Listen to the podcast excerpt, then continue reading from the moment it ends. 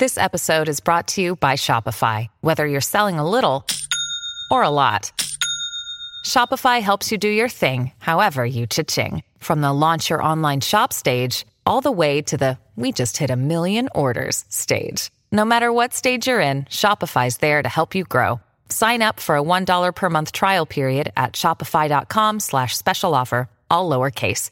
That's shopify.com slash special offer. Hola, esto es New Books Network en español. Gracias por acompañarnos en otro episodio de New Books Network en español, un podcast de The New Books Network.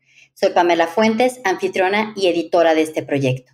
Hoy platicaremos con Antonio Cazorla Sánchez y Adrián Schubert, editores del libro La Guerra Civil Española en 100 objetos, imágenes y lugares. Esta obra fue publicada por Galaxia Gutenberg este año 2022. Antonio, bienvenido al podcast. Muchas gracias, Pamela. Adrián, gracias por acompañarnos en este episodio. Bueno, gracias a ti. Estoy muy contenta de contar con su presencia, pero antes de platicar en detalle sobre el libro que nos reúne, les voy a pedir que se presenten brevemente con la audiencia. Antonio, ¿nos puedes hablar de tu formación e intereses académicos? Sí, bueno, yo soy español de origen, eh, me formé en la Universidad de Granada, donde me doctoré, y llevo más de 20 años trabajando en Canadá. Soy especialista en historia de España contemporánea y de Europa, y en particular trabajo sobre dictaduras y violencia política. Y un poco más en concreto, pues he trabajado bastante sobre la dictadura de Franco y sobre la guerra civil. Muchas gracias. Adrián, por favor, cuéntanos sobre tus intereses y formación académica. Bueno, yo soy canadiense, hice la carrera en la Universidad de Toronto, luego mi doctorado en la Universidad de Londres, donde estudié con Paul Preston. Uh, soy especialista en historia contemporánea de España, he trabajado sobre temas muy distintos, desde el movimiento obrero en Asturias hasta la corrida, uh, un libro sintético de, la historia social de España y ahora estos proyectos sobre uh, el libro este sobre la guerra civil. Últimamente uh, me he interesado también por la historia global y tengo un libro que estoy escribiendo con un colega sobre un, un barco mercantil británico en la segunda mitad del siglo XIX. Qué interesante. Pero ahora enfoquémonos en el libro que es el motivo de esta conversación. En la introducción de esta obra nos cuentan que hay muchos libros escritos sobre la Guerra Civil Española. Y quizá la pregunta obvia que salta es, ¿por qué escribir otro libro sobre el tema? Y sobre todo, ¿por qué un libro con este formato? Es decir, estudios cortos pero minuciosos sobre cultura material, imágenes y sitios específicos. Antonio, comenzamos contigo si te parece bien. Bueno, eh, escribimos un libro, mm, el libro que a nosotros nos gustaría leer y que le gustaría leer a otras personas, porque es un libro, como usted dice, que son fotografías y acompañados por unos textos relativamente breves, unas 700 palabras, y que son, a la vez que están escritos de una manera muy clara, son muy, muy, muy precisos, muy profesionales. Pero eh, la idea de, este libro es que todo el mundo pueda leerlo, pero también acercar a las personas a ese pasado, hace unos 80 años, a través de la fotografía. Es muy difícil imaginar qué era la vida en ese momento. Y esas fotografías de objetos ayudan a que el lector esté lo más cercano posible, que sea casi un observador de esa realidad pasada hoy. Y cierto, justamente así me sentía cuando estuve hojeando este libro. Mm. Adrián, ¿te gustaría agregar algo? Bueno, solo que ah, intentamos cambiar el rigor académico con uh, accesibilidad, accesibilidad al público, como dijo Antonio, un poco cuadrar el círculo. Creo que lo hemos conseguido bastante bien y también a la vez comunicar la complejidad de la guerra civil, que es es una cosa que, sobre todo en los debates públicos que, ah, que hay en España, se, se olvida o se pasa por alto. Y bien, el libro justamente para abarcar esta complejidad, me imagino, por ello reúne 11 autores, incluidos ustedes. Voy a nombrarlos para darles crédito y por favor siéntanse en libertad de corregirme si no pronuncio algún nombre correctamente. Siempre procuro ser muy respetuosa al respecto. Entonces, Vicente J. Benet, Jesús Espinosa Romero, Plácid García Planas, Arnau González y Vitalta, Alfredo González Ruibal, Emilio Grandío Seoane, Miren Jona, Sofía Rodríguez López y Verónica Sierra Blas conforman al resto del equipo.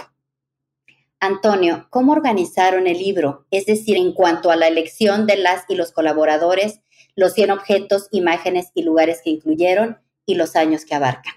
Bueno, es una pregunta muy buena. Nosotros eh, nos preguntamos cómo podemos hacer un libro que refleje mm, una variedad de, de sensibilidades y buscamos personas que fuesen de los dos géneros, buscamos personas que fuesen de distintas partes de España, que hiciesen cosas distintas, porque hay archiveros, hay arqueólogos, hay historiadores y personas especializadas en determinados aspectos de la guerra civil. Entonces, buscamos esa variedad geográfica de género, de temas, y yo creo que hemos conseguido un buen equilibrio, ¿verdad? El libro tiene tres partes, si recuerdo bien, en tres espacios temporales. ¿Responden a la, digamos, a los cortes temporales tradicionales o ustedes decidieron organizarlos así por alguna razón, Antonio? Nosotros somos conscientes de que una cosa es eh, lo que pasa en un determinado momento histórico y otra cosa es cómo eso se recuerda o se representa. Entonces, el grueso del libro efectivamente es de hechos que ocurrieron durante la guerra civil. Pero luego hay dos partes más. Una que es cómo esos hechos se representan durante la dictadura franquista, que es de una manera tendenciosa, eh, falsificadora, y luego cómo se recupera una memoria democrática de todos esos hechos una vez que la democracia se vuelve a España a finales de los años 70. Lo que se ha hecho en los últimos años en, dar significado a lugares, en reconocer las víctimas del bando republicano, etcétera. Entonces, eh, esas son los las estructuras del libro y la lógica. Gracias. Las guerras civiles dejan huellas profundas en la historia y actualidad de los países. De hecho, llamó mucho mi atención que hablaran de la falta de museos en torno a guerras civiles y lo ilustraron con los ejemplos de Estados Unidos y España imagino que tiene que ver con estas heridas abiertas y por ello pregunto, Adrián, ¿qué papel jugó el reconocimiento del dolor en este libro? Bueno, tienes razón en que es muy difícil para un, país, una sociedad, ah, recordar, conmemorar una guerra civil y los Estados Unidos es, es un gran ejemplo de eso. Y está bien recordarlo porque en, España mucha gente que sigue pensando que España es única, es peculiar, es, extraño como país y en eso no, lo es. Tiene sus ah, detalles especiales, por supuesto, pero entra dentro de ah, un, grupo más grande de países. Para nosotros es importante reconocer que en una guerra tan brutal ah, que mucha en que mucha gente murió, mucha gente sufrió de varias maneras, recordar el sufrimiento de todos, de, de, todos los lados, de los dos bandos, como se suele decir, que el dolor humano es el dolor humano. Perder un padre, un marido, un hijo, una hija, es igual. Uh, independiente de las ideas políticas que, pueda tener uno. Ah, dicho eso, también dejamos claro que ah, no somos, cuando se trata de, las ambiciones políticas de los, de los varios lados, no solo los dos, ah, que estaban en conflicto en España en aquellos años, no somos equidistantes, que nosotros somos demócratas, somos humanistas y esos son los valores que, apoyamos y, ah, y, queremos defender. Así que es un, equilibrio ¿no? entre el dolor humano de todos, pero los ah, objetivos políticos de, de los distintos grupos. Claro. Y bueno, me gustó mucho que describieron cada una de las presentaciones de los objetos y lugares como cartas que envían a las y los lectores. ¿En qué audiencia pensaron durante el proceso de escritura? ¿A quién tenían en mente? Antonio, comenzamos contigo. Yo tenía en mente a una persona que tiene un momento en casa, quizás antes de dormir, quizás por la tarde, cansada, cansada del trabajo y que, y que se quiere, quiere aprender, pero de una manera sosegada.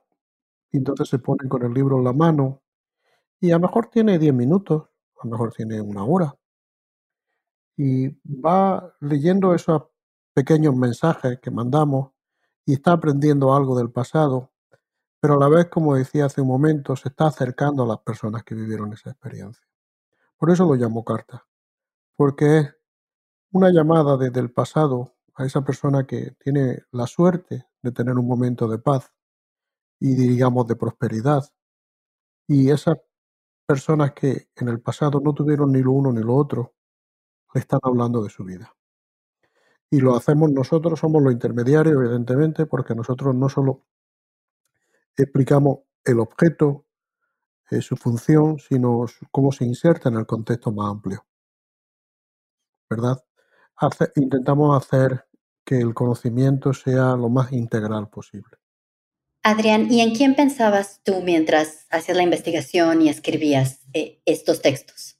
Bueno, yo creo que pensaba en la misma persona, pero yo no soy capaz de explicarlo tan bien como Antonio. Yo diría, bueno, que pensamos, yo pensaba en ah, un público general, alguien fuera de nuestro mundo de especialistas en, la historia, incluso fuera de la universidad, que una persona cualquiera que pueda tener interés en este tema que a lo mejor le suena, bueno, en España le va a sonar más que ligeramente, pero que, le suena un poco, realmente no, no sabe gran cosa, pero le apetece aprender más.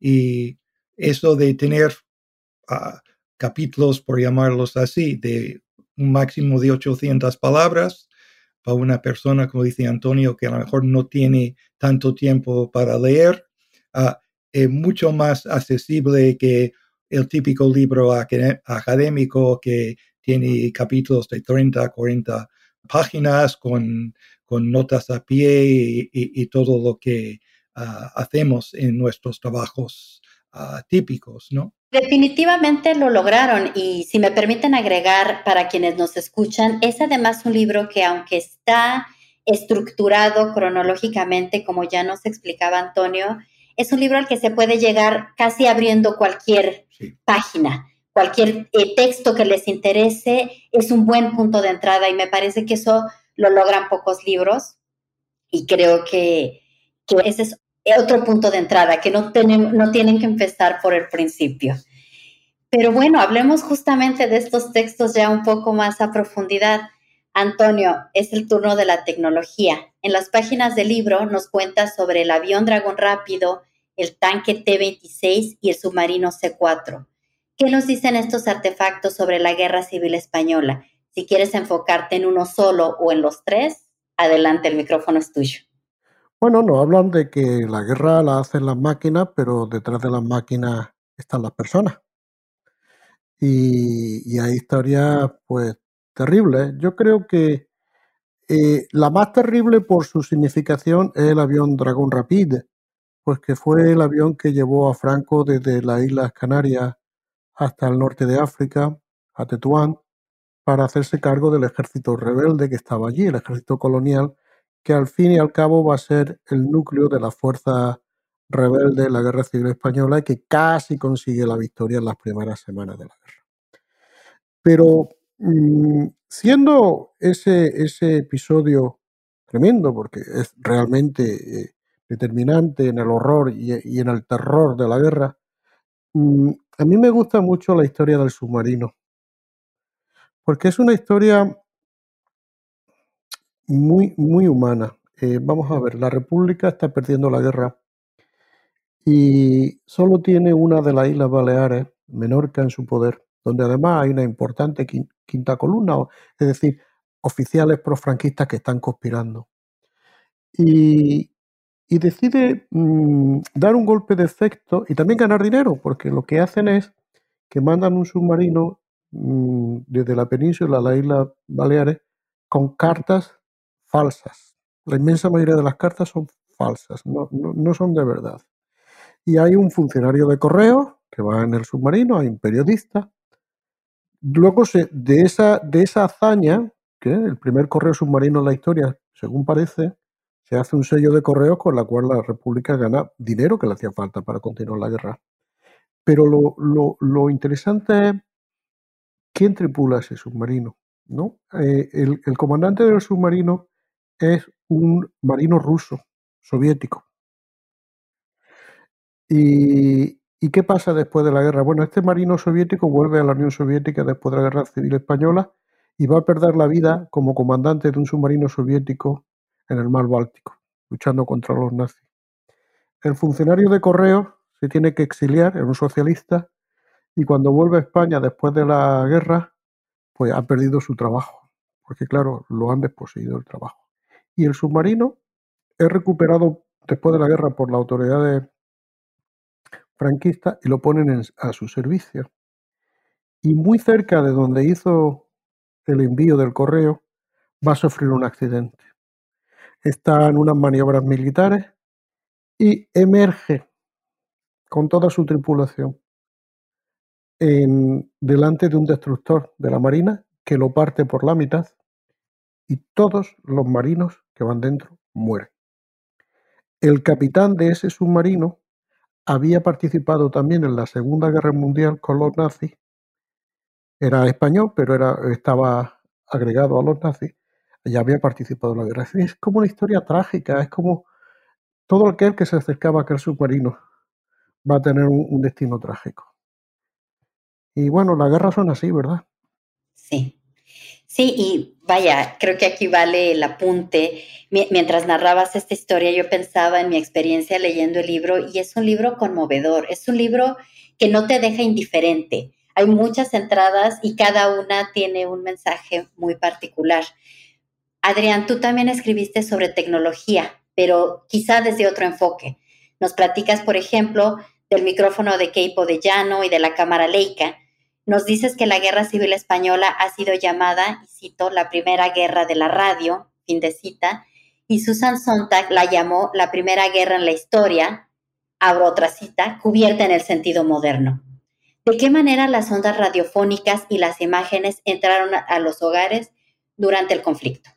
Bueno, buena pregunta. Es que todos, yo creo que sea una cosa que todo el mundo sabe de la guerra civil, es que tuvo un inmenso impacto internacional global. Y todo, yo creo que mucha gente sabe de las brigadas internacionales, gente que de cincuenta y tantos países que se fueron a luchar en España. Pero creo que se sabe menos del hecho de que había una movilización cívica en muchos países, ah, ah, generalmente a favor de la República, pero no siempre. Y eso se debe en muy buena parte a la tecnología de la comunicación.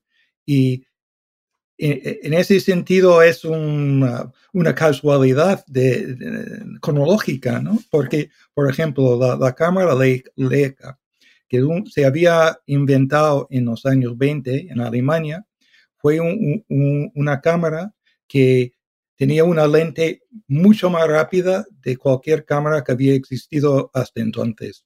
Además, llevaba un rollo de 36 películas, cosa que en nuestra época parece ridícula, pero en aquella época fue una revolución.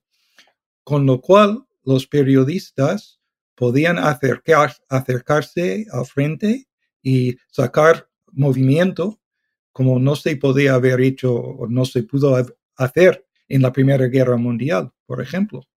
Así que en la Guerra de España nace el fotoperiodismo y también eh, conectado con eso eh, hay el auge de, las revistas con las revistas con imágenes como como Life en Estados Unidos, ¿no? que empieza en el año 35, vende millones de ejemplares cada semana.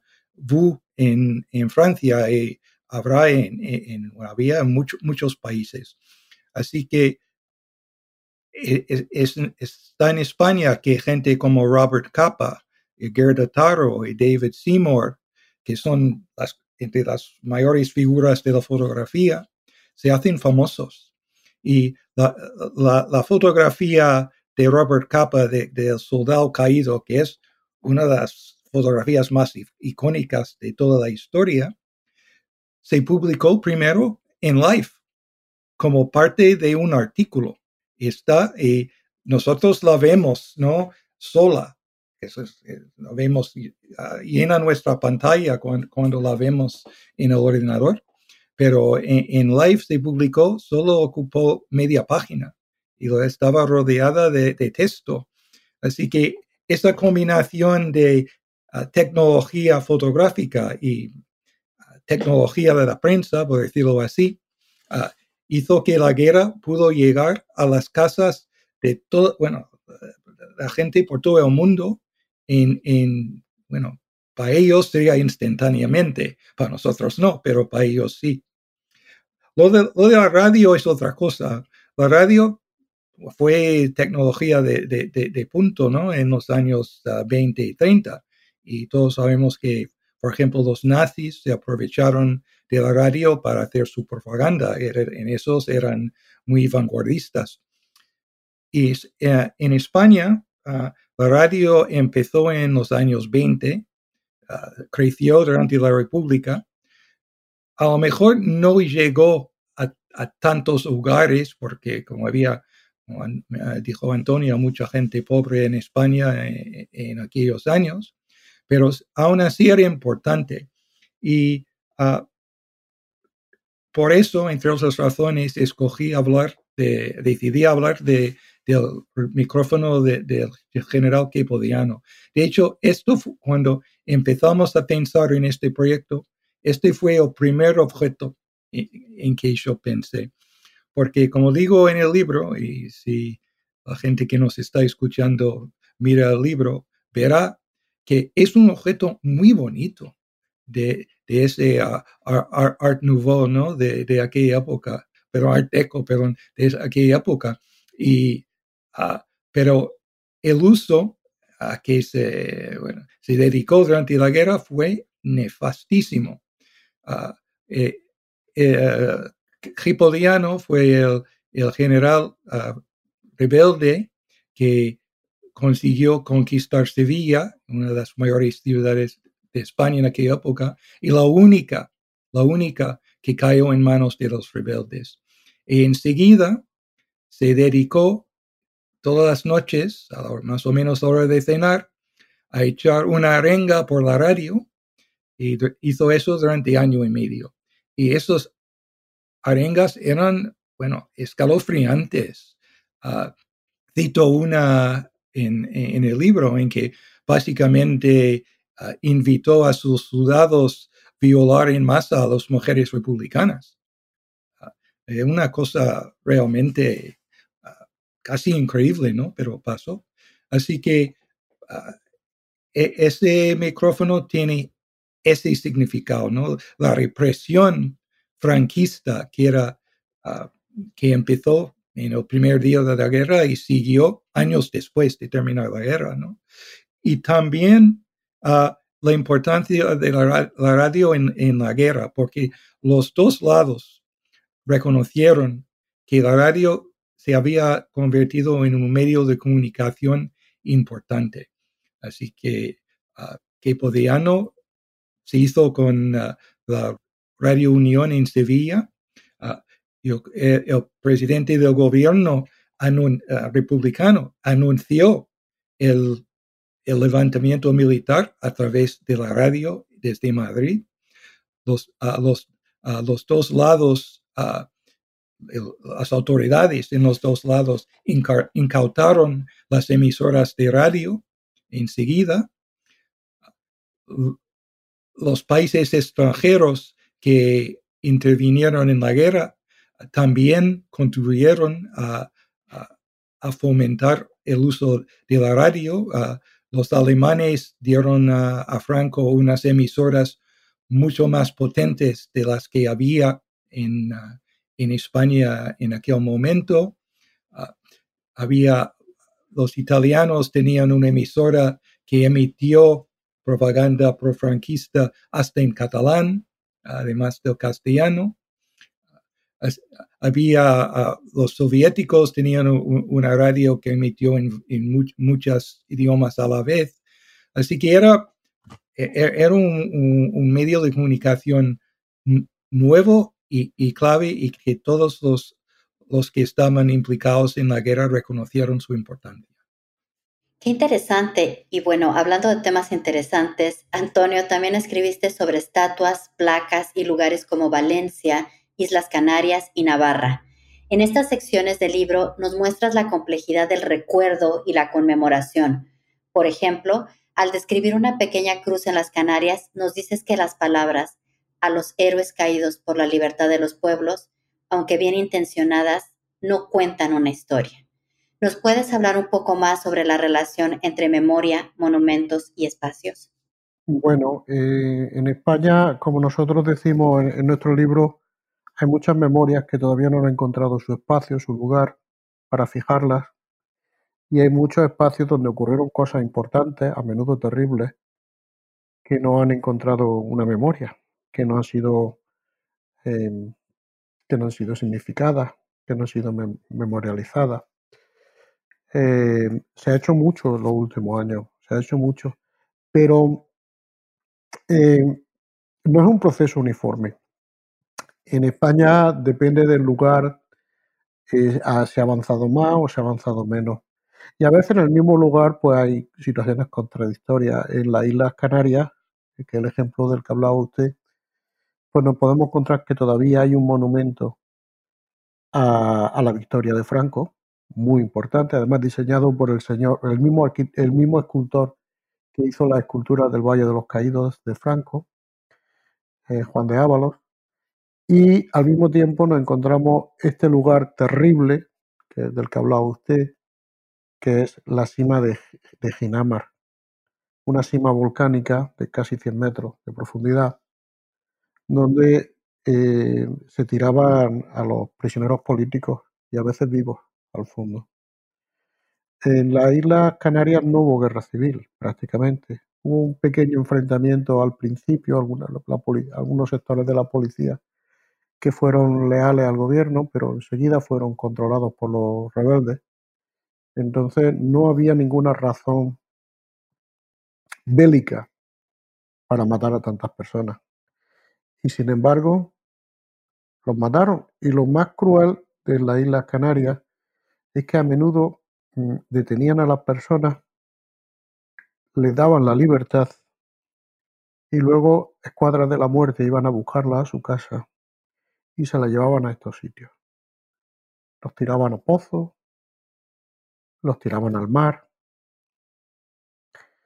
Y, aunque se ha hecho mucho, se ha hecho mucho en recordar, se han, se han puesto monumentos, las Islas Canarias, etcétera, pues llegamos a la cima de Ginamar y una cruz con la inscripción que usted acaba de citar, pues sí está bien intencionada porque, porque bueno, no sé si fueron héroes o no de la libertad, desde luego fueron víctimas.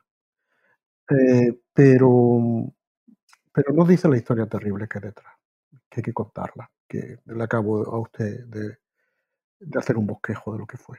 No, no, no cuentan eso. Y entonces, mm, puede ser que mientras estamos mm, reconociendo el sufrimiento de una persona, estemos fallando a la hora de ofrecer conocimiento de por qué pasó eso y cómo pasó. Y en cierto modo es una forma de, olvido, ¿verdad? Eh, como en el momento de reconocer, quizás estamos fomentando una forma de olvido.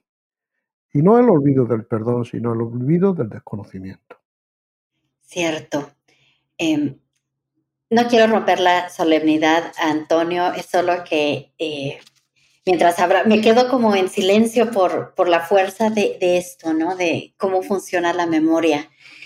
Ah, Adrián, en un par de entradas que escribiste, billete de 25 céntimos y bombas de pan, nos cuentas sobre los cambios relacionados con la escasez y la falta de abastecimiento en los inicios de la guerra civil.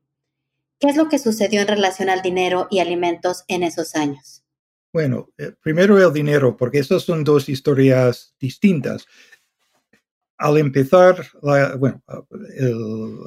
rebelión militar contra la República, las estructuras del Estado más o menos colapsaron. Y a la vez, en muchas partes del territorio que, que, republicano, había una, amplia revolución social, sobre todo eh, en Barcelona, el resto de Cataluña y Aragón, también en partes de, Andalucía. Ah, una revolución que, bueno, llevada por los anarquistas en algunos lugares, por los socialistas uh, en otros. Y lo que pasó, eh, el dinero, el billete que, eh, de que escribo, eso viene de Granollers, que es un, un pueblo cerca de Barcelona, y uh, ahí, con el colapso de, de, autoridad pública tradicional, uh, surgen nuevas autoridades, generalmente comités, Ah, consistiendo de ah, representantes de las fuerzas políticas y sindicales que había en, el lugar. Y ah, como la República, el gobierno de la República empezó a retirar las monedas, porque el, metal eh, tenía mucho valor, y había que crear algo para sustituirlo, surgieron, bueno, las autoridades municipales, sobre todo en Cataluña, uh, miles de ellos sacaron su propio dinero. Así que esto es un billete que es del pueblo de Granollers y lo uso para uh, intentar explicar cómo era esa revolución y, y, qué implicaba, porque sobre todo, para, bueno, que, que, todos usamos el dinero todos los días, bueno, menos, menos ahora que tenemos tarjetas de crédito, pero antes todos los días manejábamos billetes y monedas, ¿no? Y más aún entonces. Y, y esos son del Estado y llevan los símbolos del Estado. A lo mejor puede ser el contacto con el Estado que una persona normal tiene más a menudo en su vida, ¿no? porque es diario. Cierto. Pero si desaparece el dinero del, del Estado español, del gobierno de España, y aparece dinero del ayuntamiento, el comité revolucionario de Granollers y los, el pueblo que sea, eso va a tener un peso simbólico muy importante. Y además indica la, incapacidad del Estado republicano de restablecer su autoridad por completo consiguió restablecer algo de su, autoridad. Pero como digo en esta entrada, ah, el, gobierno de la República nunca consiguió volver a la normalidad monetaria hasta el final de la guerra. Incluso después de ah, e, hacer ilegal eso, esas monedas ah, y billetes locales, fue incapaz de imprimir bastantes bastantes billetes propios ah, ah, para las necesidades y siguió con um, billetes que improvisaba, ¿no? Así que esos billetes, bueno, los billetes de los locales, ese que, que describo en el libro, se parece a un billete normal, ¿no? Parece dinero, pero había de de, muchos materiales, de muchas formas. En algún caso, el ayuntamiento cogió las tarjetas de, visita del cura y, pusieron un sello al revés. Así que había de todo. Ah, es, que, eso demuestra de una manera bueno, muy impactante ¿no? lo que suponía esa, es eh, la caída de, las estructuras del poder y, de administración normales. Y luego, por otra parte, lo de la bomba de pan, ah, al empezar la guerra, la República se quedó con todas las ciudades importantes menos Sevilla, pero los nacionalistas se quedaron ah, con mucho del territorio agrícola más importante y, y pronto conquistaron más. Con lo cual, la República pronto tuvo un problema de abastecimiento a las ciudades. Y eso se agravió más con el intenso influjo de refugiados ah, de, los territorios ah, donde llegaron los rebeldes. Madrid y Barcelona eh, recibieron cientos de miles de, refugiados de, otras zonas de España. Y ah, se impuso el racionamiento, había problemas en llevarlo a cabo bien, había muchas quejas. Y luego en el año 38, ah, los nacionalistas que ya llevaron año y medio bombardeando Madrid desde el aire, ah, la primera vez que un capital europeo fue bombardeado desde el aire, bueno, en la, historia, ¿no? un día bombardearon Madrid, pero en vez de con bombas normales, con unas bolsas, unos sacos más bien, ah, llenos de pan, eh, que además llevaban ah, ah, unas palabras que decían que en la España nacionalista no, falta, no, no faltaba pan y es, eh, la gente de Madrid eran sus compatriotas y etcétera, etcétera. Y ah, volvieron a hacerlo una segunda vez en Madrid y lo hicieron con otras, en otras ciudades ah, republicanas. Así que eso es una manera de demostrar o entrar en una conversación sobre el problema de, abastecer la, la población civil, el racionamiento y, las quejas, ah, la, decadencia de moral entre muchos civiles en, las ciudades republicanas. Ah, por ejemplo, al final quedaron en Madrid, ah, quedaron pocos alimentos. La que más quedó eran las lentejas y la gente empezó a hablar de las píldoras del doctor Negrín. Negrín fue el presidente del gobierno republicano, ¿no? con muchas órdenes, ¿no? Eso es lo que, lo, que nos, nos queda para comer. Y bueno, estos son algunos de los muchos temas que se tocan en este libro, que además me parece es también una puerta de entrada para echar un vistazo a historia de género, historia de la niñez, del cine, de los exilios, de la educación, de las emociones, del cuerpo, de la vida cotidiana. En fin, conforme iba leyendo cada uno de los textos, pensaba en la riqueza de las fuentes. Ojo a quien nos escucha, no por ser textos cortos, son menos ricos, están llenos de datos que nos llevan a pensar un poco más, ya sea a quienes dediquen su vida a la investigación o que los lean por curiosidad. Y bueno, quizá una introducción inmediata a este libro, si ya quieren leerlo, les recomiendo el Museo Virtual de la Guerra Civil que me cuentan, está recién inaugurado. Felicidades por este trabajo. ¿Nos pueden compartir más al respecto, Antonio? Bueno, eh, Adrián y un grupo de colegas y, yo hemos estado trabajando muchos años, desde prácticamente 2015, en abrir un museo virtual abierto a todo el mundo en Internet.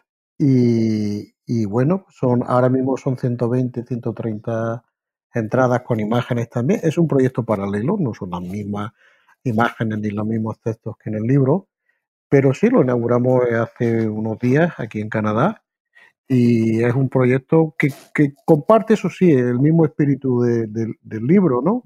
Ser ameno, eh, ser muy profesional y al mismo tiempo muy humano. y, yo creo que cualquiera puede acercarse a verlo, es muy sencillo. Es eh, www. Eh, está en inglés, Virtual Spanish Civil War, es V S cw.ca. Y es un museo que se puede visitar todos los días, 24 horas, sin coste alguno. Perfecto. En la descripción de este podcast vamos a poner el link para que ustedes den clic y puedan entrar. Entonces, bueno, es un proyecto paralelo. Los invito entonces a que visiten el museo y lean el libro. De verdad creo que va a ser una experiencia para quien lo haga. Adrián, ¿quieres agregar algo sobre el museo virtual? Bueno, uh, sí, un poco. Que primero que, de hecho, el museo, el proyecto del museo fue anterior al libro. Ah, empezamos, bueno, con, con, el museo, fue en el año 14 concretamente, y ha tardado tanto básicamente por problemas en la dificultad en conseguir financiación. Y al final conseguimos a, través del Social Sciences Humanities Research Council of Canada, el grueso de, de la financiación, un poco de la Embajada de España en Canadá y luego otra clase de ayuda de Trent University, de Antonio, de York University, que es la mía, de la Universidad de Warwick y de, del Ministerio de Cultura y Deportes en España. Y yo creo que el hecho de que este museo, que es el primer museo dedicado a la guerra civil en el mundo, y no solo el primer museo virtual, el primer museo de cualquier tipo, en cualquier lugar.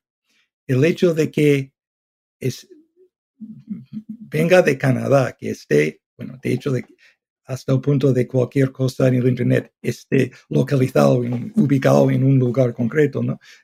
Vive en, en los servers de la Universidad de Trent.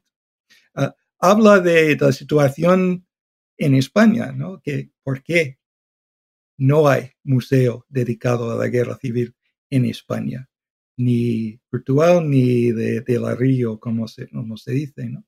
Y es que sigue siendo, por lo menos en la política, en el mundo político español, un tema candente, controvertido, dificilísimo. Ah, y nosotros decidimos que pudimos hacer algo para llenar ese vacío, por lo menos temporalmente. Esperemos que la, situación en España cambie para que pueda haber un, museo ahí, o más, más de uno, ¿no? No tiene que haber solo uno, ¿no? Pero, que, pero nosotros vimos que una necesidad y ah, vimos, pensamos en esta manera de, de, cubrirla. Esperamos que, que la gente acuda, que la gente disfrute, que la gente aprenda y que guste, que guste a, la gente y que la gente nos contacte, porque ahí hay un, tenemos un correo o, o a mí, a Antonio personalmente, o al correo institucional que, que tenemos ahí. Hay, hay, otra razón por qué el museo se hizo en, en Canadá, y es que hay dos tipos que son muy curiosos y que se lo pasan bien haciendo estas cosas. Bien, pues bienvenido al proyecto entonces y espero que mucha gente haga eco de esta curiosidad que ustedes tuvieron y de esta necesidad que vieron y esperemos que tenga muchas, muchas visitas. Antonio, muchas gracias de verdad por aceptar compartir tu investigación conmigo y con la audiencia. Un placer.